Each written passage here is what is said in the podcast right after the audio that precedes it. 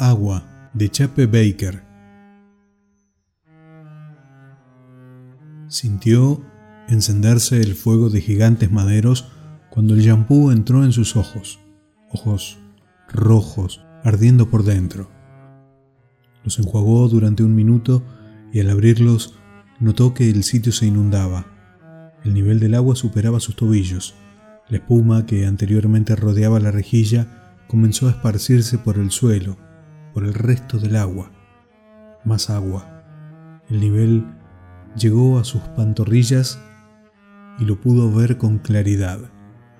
Superó la pared de la bañera y cayó hacia afuera alcanzando el pie del lavabo de porcelana. Y subía más. Él supo que todo eso era un sueño, que en ese instante se encontraba acostado, durmiendo junto a su novia en una cama de dos plazas, probablemente con el televisor encendido en una película romántica. Despertaría en cualquier momento. Ella le preguntaría si se encontraba bien al verlo despertarse exaltado o al verlo hablar dormido y despertar con un grito. El agua no era más que nada. Mientras tanto, Buscó a tientas la llave de la ducha sin quitarle la vista al nivel exagerado que alcanzaba la inundación. La grifería giró bajo la mano derecha ocho, nueve, diez vueltas sin cerrar. Intentó con la llave que daba paso al agua fría con el mismo resultado. Giraban en falso, mientras el agua caía con más fuerza desde la ducha. Ya le llegaba a las rodillas.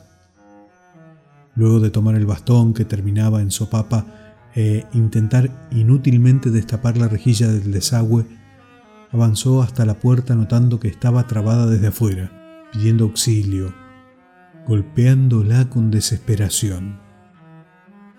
Totalmente desnudo, oyendo caer el agua sobre más agua, sentía sobre su piel cómo aumentaba el nivel, sabiendo entonces que para cuando alcance la altura de la única ventilación, una pequeña ventana que daba al exterior, él estaría muerto, ahogado.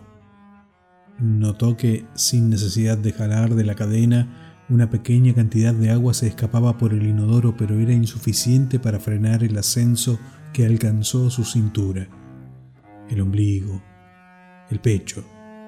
La puerta seguía ofreciendo resistencia. Las llaves giraban en falso comenzó a gritar para despertar.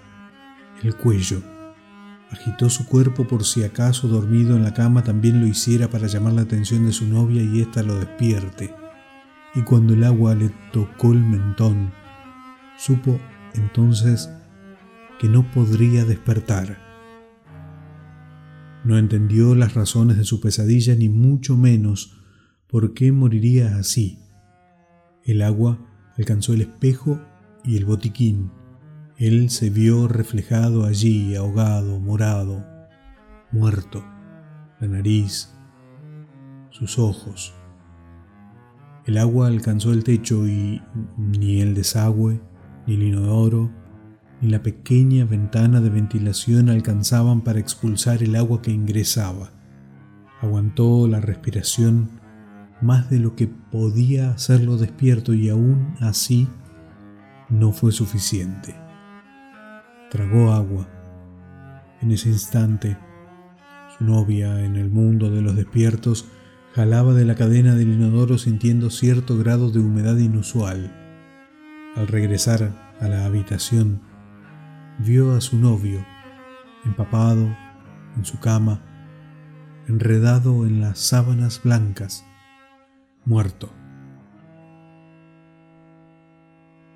Escrito por Chape Baker, Agua.